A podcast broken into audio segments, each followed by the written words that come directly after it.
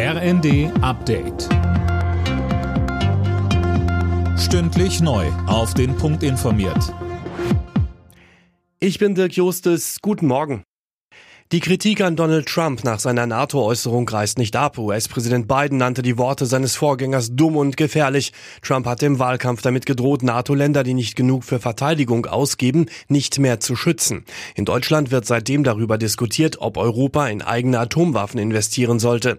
Der CDU-Außenpolitiker Roderich Kiesewetter sagte dazu bei Welt TV. Dieser Vorschlag ist abstrus und würde die Amerikaner aus Europa treiben und bei uns die Kosten verfünffachen, die Verteidigungskosten. Nein, das ganz Entscheidende ist, dass die Amerikaner überzeugt bleiben, eine europäische Macht zu sein und ihre Nuklearwaffen hier halten. Muss Deutschland langfristig noch deutlich mehr Geld in die Bundeswehr investieren? Darüber wird derzeit diskutiert. Verteidigungsminister Pistorius hat im Interview mit dem Redaktionsnetzwerk Deutschland nochmal dafür geworben. Mehr von Tom Husse. Statt auf ein Sondervermögen setzt Pistorius allerdings auf eine langfristige Erhöhung des Wehretats. Denn die Truppe brauche nicht nur Geld für Ausrüstung, Waffen und Munition, sondern auch für Instandhaltung und Ausbildung.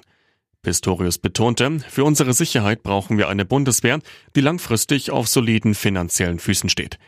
Die Debatte über höhere Militärausgaben in Deutschland wurde nicht zuletzt auch durch die NATO-Äußerung von Donald Trump befeuert.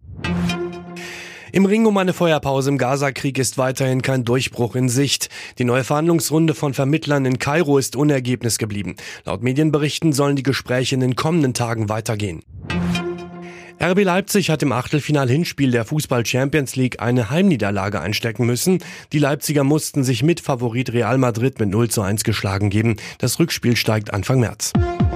Alle Nachrichten auf rnd.de